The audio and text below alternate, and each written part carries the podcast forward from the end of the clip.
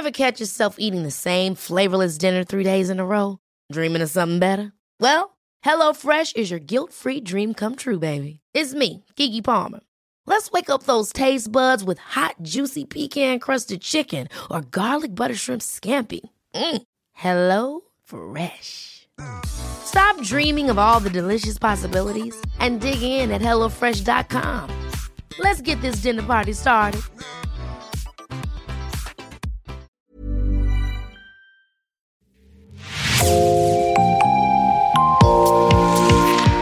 Bonjour et bienvenue dans l'actu dans la poche, le podcast quotidien d'actualité du Grand Sud-Ouest, signé Podcasting. Podcasting, ce sont des entretiens avec des journalistes, des médias indépendants de la région qui sont nos partenaires, mais aussi des séries, des longs reportages et des interviews. Je m'appelle Jean Berthelot de Lagleté et l'épisode du jour vous est présenté par Raphaël Lardeur de l'équipe Podcasting.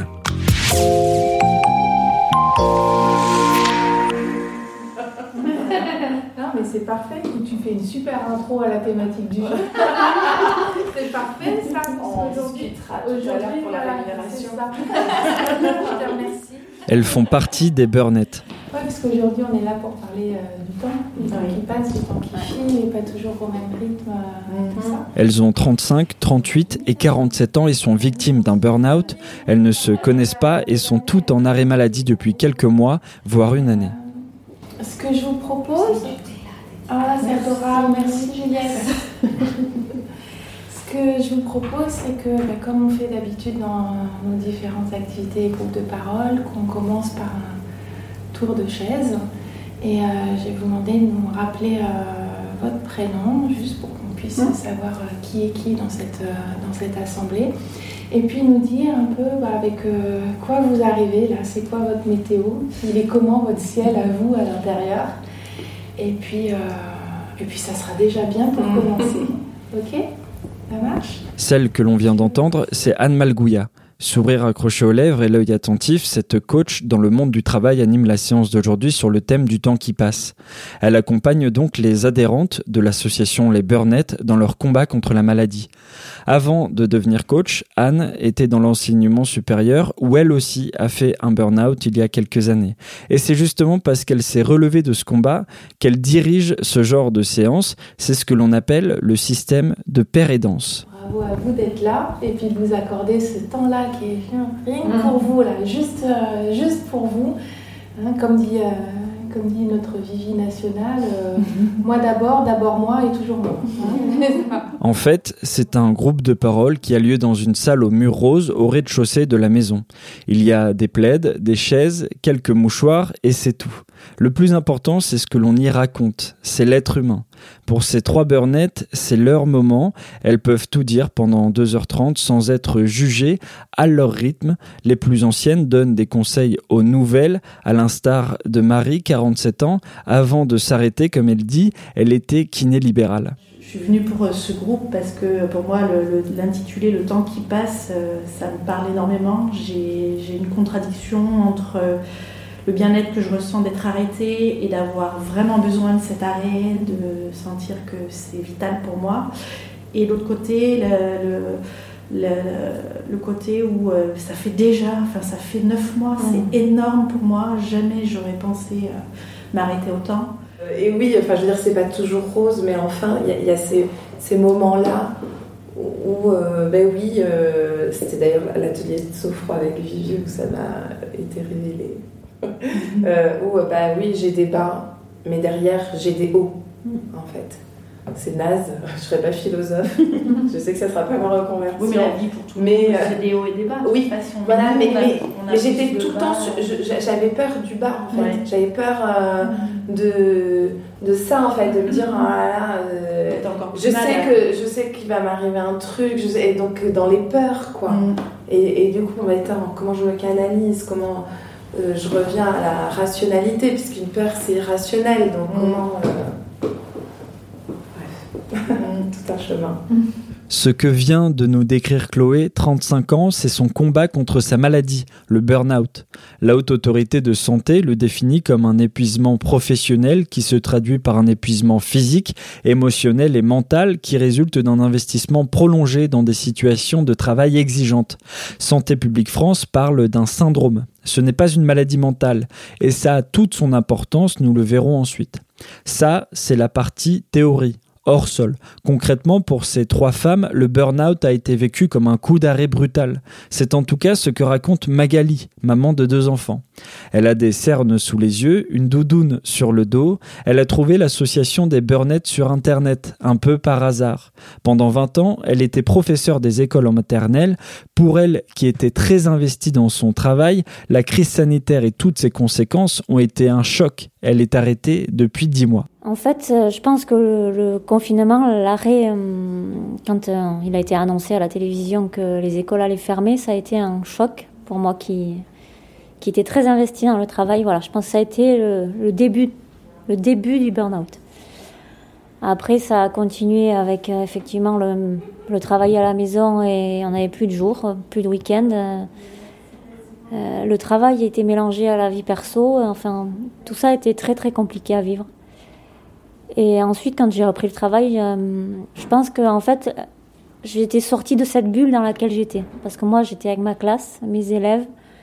Je formais une bulle avec eux, voilà. J'étais, euh, ma bulle avait explosé, donc j'ai commencé à voir ce qu'était la hiérarchie, euh, ce qu'on attendait de nous, les injonctions contradictoires. Et moi, ça a été très difficile pour moi de vivre ces injonctions contradictoires. C'est-à-dire que je suis quelqu'un qui fait ce qu'on lui demande mais je savais pertinemment que ça ne me correspondait pas. Mais ça, et ça, à mettre en place, c'est très compliqué. Tout ça en garantissant le bien-être des enfants et notre propre bien-être. Et ça a été trop, en fait. Et j'ai bien vu que, que la hiérarchie ne soutenait pas, que la hiérarchie était. Enfin voilà, faisait qu'appliquer, qu'on n'était pas écouté quand il y avait des soucis, que pourtant, enfin, je faisais très bien mon travail, jamais eu de problème. Mais le peu de problèmes qu'il y avait, on n'était pas soutenu en fait. Euh, et ça, voilà, j'ai commencé à ouvrir les yeux sur finalement mon rôle d'adulte. J'étais plus que moi avec mes élèves, j'étais vraiment qu'est-ce que moi j'attendais de ce travail. Avant, je me posais pas ces questions en fait, j'étais dans mon rythme. Et ensuite, ma classe a fermé parce que j'avais que 14 élèves, donc euh, ça a été très très compliqué à vivre. Et là, pareil, j'étais un pion. On m'a pas demandé où je voulais aller. En fait, il fallait, il faut faire des vœux. Et moi, j'ai besoin de voir où je vais. Et là, non, on est juste bon aller d'une école à une autre. En fait, on nous demande pas ce qu'on veut réellement. Et voilà, donc euh, j'ai su aller dans une autre école. J'ai été remplaçante cette fois-ci parce que je ne voulais plus retourner dans une classe, alors que j'adore les élèves, mais je voyais ça comme une prison. Je ne pouvais plus y retourner. Donc j'ai trouvé un échappatoire en étant remplaçante, en m'écartant un peu de la hiérarchie. Et j'ai tenu jusqu'au moment où j'ai dit c'est bon, j'ai fait le tour de ce travail, j'arrête. Alors, pour aller mieux, Magali participe à ce genre d'atelier. Il en existe une vingtaine par mois dans la maison des Burnettes qui a ouvert l'année dernière et qui fête ses un an d'existence ce mois-ci. Ce qu'il faut bien comprendre, c'est que ce lieu est unique en France car il est tenu par une association spécialisée dans le burn-out et réservé a priori pour les femmes. C'est une première. Lorsque je suis arrivé dans cet immeuble de deux étages, beaucoup des burnettes ont été surprises de me voir. C'est vraiment un lieu ressource. C'est voilà, tout est travaillé au niveau de la décoration, des couleurs. Euh, je sais que je m'y sens très bien. C'est comme un cocon. Voilà, c'est quelque chose de sécurisant. Ou... Enfin, moi, j'ai pas de stress ici. On se sent pas jugé. On se sent. Euh, n'a pas besoin de mettre un masque en faisant semblant de que tout va bien, que voilà, c'est vraiment un cocon. Pourtant, j'habite assez loin, mais j'aime bien y venir.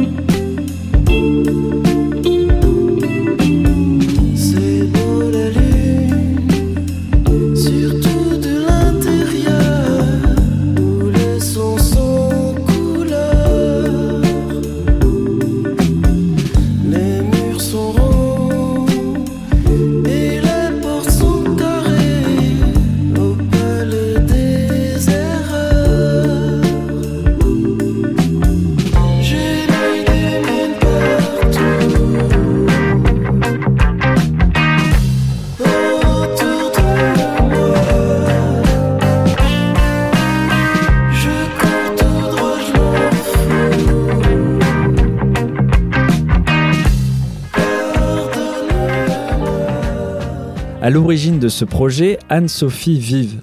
Avant de fonder l'association, la quadragénaire aux cheveux blonds était notaire. Un 15 février 2017, sa vie bascule. Et très vite, on lui pronostique un burn-out.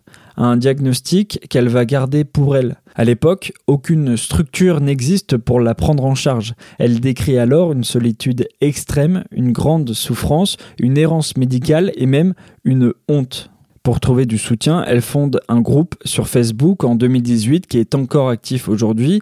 Elle y publie ses dessins, son avatar, sa vie en vignette, l'histoire euh, d'une femme vivant dans une société qui va toujours trop vite et dans laquelle elle ne s'y retrouve plus. À l'époque, Anne-Sophie Vive trouve même son surnom, la Burnette, un alias qu'elle ne quittera plus jamais. L'idée c'était de recréer du collectif dans l'isolement de de, ce syndrome, donc du burn-out, euh, pour que ben, on se retrouve pas seul et qu'on se sente pas seul à vivre ça, et qu'on se rende compte aussi qu'il y avait des similitudes dans ce qu'on pouvait vivre. Euh, et, ça, de savoir que ben, on n'est pas fou et que on a même les mêmes symptômes physiques, émotionnels, euh, et que surtout il y a une temporalité dans la reconstruction aussi. Je trouvais ça super aidant. Donc il y a cette communauté qui a commencé à monter. Et puis rapidement, avec d'autres Burnett, on a décidé de monter une association parce qu'au-delà du virtuel, euh, l'idée c'était de se, de se, voir et d'en parler entre nous. Donc c'est vraiment, euh, de cette historique, c'est vraiment un dispositif euh, de père et danse, où ben, à la fois de père et danse et de sororité, puisque c'était des femmes entre elles. Euh, qui se retrouvaient et qui parlaient de ces thématiques euh, de, surcharge et des conséquences en termes de santé que ça avait pu avoir pour elles en fait. Le groupe a du succès et en mars 2019, l'ancienne notaire crée avec d'autres Burnett l'association. Elle ne s'en contente pas d'ailleurs, elle monte en même temps un comité scientifique composé de psychologues du travail, d'avocats, de chercheurs en question du genre et de professionnels de santé. En fait, ce qu'il faut comprendre, c'est qu'à l'époque, le burn-out, c'est presque inconnu et surtout chez les femmes. Elle cherche à comprendre pourquoi elles sont particulièrement touchées par ce qu'elles appellent un syndrome. C'est d'ailleurs cette problématique d'injustice médicale qui anime toujours ce groupe. Bah, alors en fait, il y a quand même quelques hommes qui viennent, on les accepte. Hein. c'est pas c'est pas sectaire, hein, mais euh, non, mais en fait, euh, la, base de l'association, c'était vraiment avoir cette réflexion aussi sociétale de, la place de la femme dans le monde du travail, dans quelle place elle a aussi euh, au sein des familles quand elle a accédé au monde du travail. Euh, et donc on avait euh, aussi cette vocation de, de, pouvoir alerter en fait même les politiques sur les problématiques de santé des femmes. Euh, donc il y avait vraiment ce biais-là, enfin qui en tout cas, euh, de chausser les lunettes du genre parce qu'il n'y a, y a pas d'analyse genrée en fait du burn-out. Donc on voulait vraiment prendre ce prisme-là pour comprendre ce qui se passait en fait. Donc de volontairement, euh, on a axé ça pour pour les femmes. Alors au final, on s'est rendu compte qu'il y avait vraiment pas de solution ou très peu, et donc il y a des hommes qui nous contactent aussi. Donc Bien sûr, quand ils nous contactent, on essaye de les aider. On n'est pas structuré pour ça parce qu'on est vraiment euh, ciblé femmes. Euh, et puis, on s'est rendu compte aussi que les femmes n'en parlaient pas forcément comme les hommes aussi. Euh, il y, a, très peu d'études, mais il y a une étude suisse notamment qui, qui indique qu'il y a plus de prévalence notamment d'épuisement émotionnel chez les femmes, plus de prévalence de dépersonnalisation, de comportements antisociaux chez les hommes. Euh, plus aussi d'addiction, de, les crises suicidaires aussi importantes chez les hommes. Donc on nie pas du tout euh, la problématique pour les hommes, euh, mais du coup la prise en charge elle est un peu adaptée aussi. Nous c'est vrai qu'on est très cocon, très sororité, bienveillance, voilà des, choses où il y a un lien entre thérapie et sororité en fait qui est analysé et on analyse justement euh, la pertinence d'une prise en charge euh, genrée en matière de burn-out. Et les chiffres le prouvent. Différentes études montrent que les femmes sont plus stressées au travail. D'après une étude de Via Voice et Harmonie Mutuelle de 2022, 21% des femmes se sentent émotionnellement vidées par leur travail contre 11% des hommes. Depuis janvier 2022, donc, l'association s'est déplacée dans un local. En moins de trois ans, Anne-Sophie Vive s'est entourée de six autres salariés en temps partiel, toutes victimes de ce que l'on appelle la maladie de la décennie, le burn-out.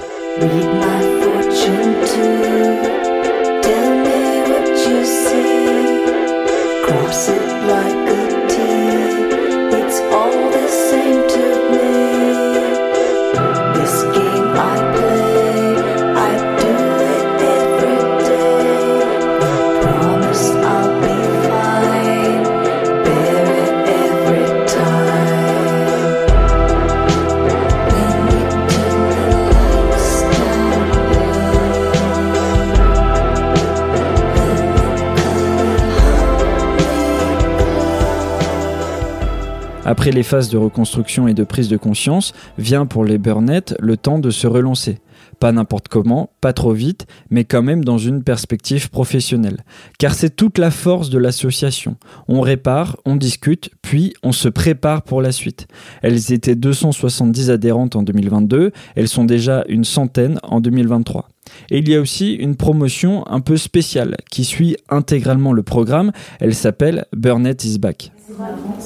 On, vient de découvrir, enfin, on a découvert de l'asthme euh, bah, cet été. J'en ai jamais fait. Et je suis allée voir un pneumologue, il me dit bah, Vous êtes asthmatique Je fais C'est une blague. je suis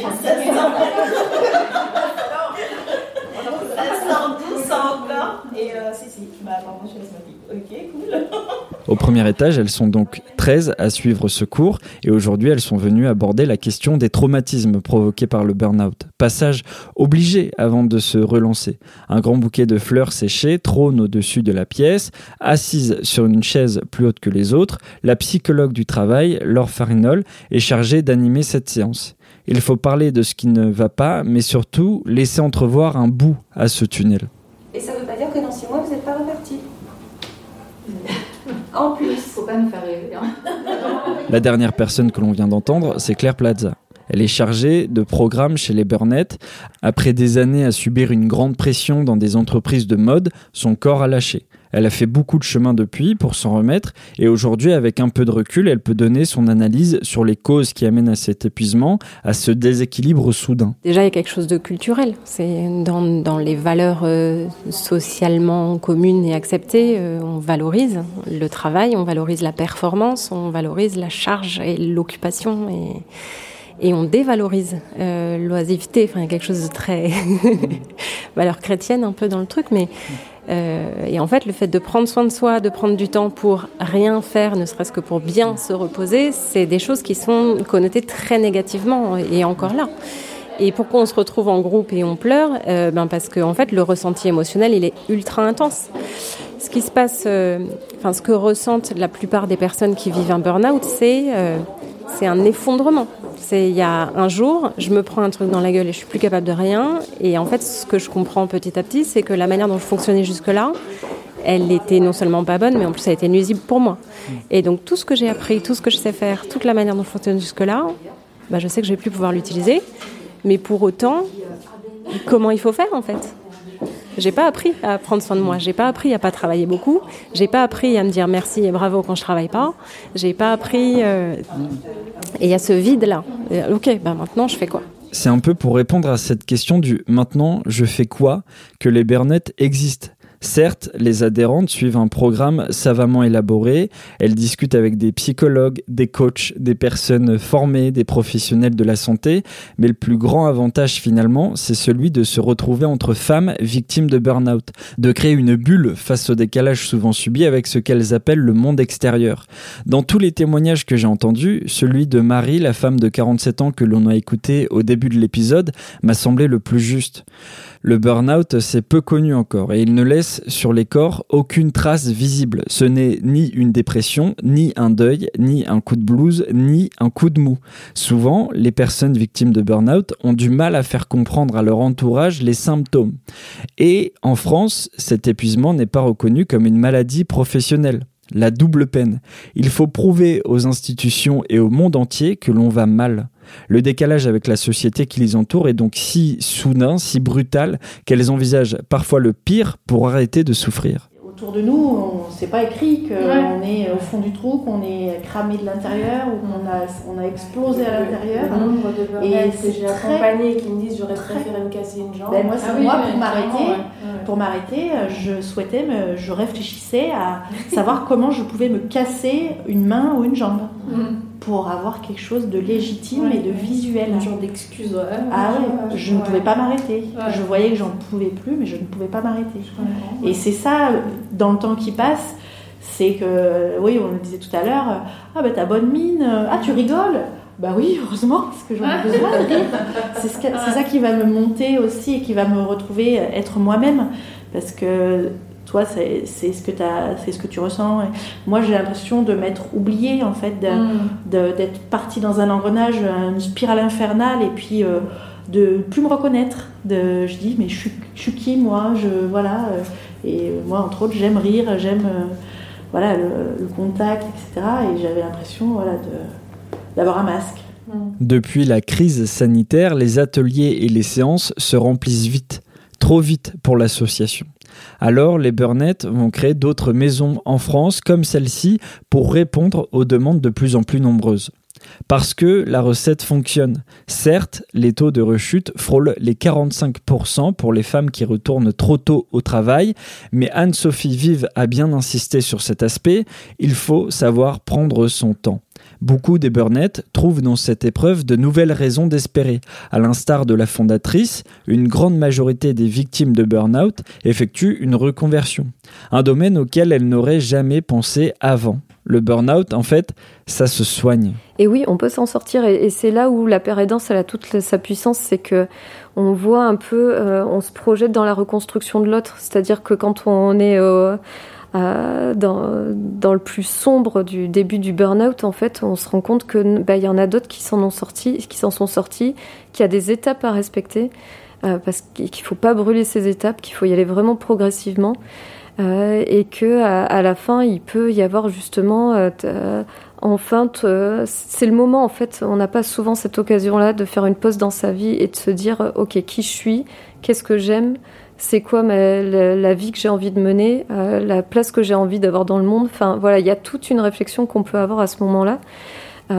et pour redéfinir le, reste de ces années. Donc c'est un moment super important et qu'il faut pas euh, voilà, qu'il faut pas, euh, il faut avoir ce temps de pause, euh, de, réflexion sur soi-même pour savoir ensuite qu'est-ce qu'on va faire. Outre sa structure, Anne-Sophie Vive conseille de consulter un psychologue ou un psychiatre en complément du programme. L'équipe de podcasting souhaite rappeler aussi qu'il existe un numéro vert pour accompagner les personnes qui souffrent au travail, le 0813 00, le 0813 00. Merci Raphaël Larder. C'est la fin de cet épisode de podcasting. Merci de l'avoir écouté. Réalisation Olivier Duval, rédaction en chef Anne-Charlotte Delange, production Sophie Bougnot, Clara Echari, Myrène Garaïco-Echea, Inès Chiari, Raphaël Larder et Marion Ruot. Coordination éditoriale et programmation musicale Gabriel Taïeb. Iconographie Magali Marico. Retrouvez-nous chaque jour à 16h30 sur toutes les plateformes d'écoute. Podcasting, c'est l'actu dans la poche.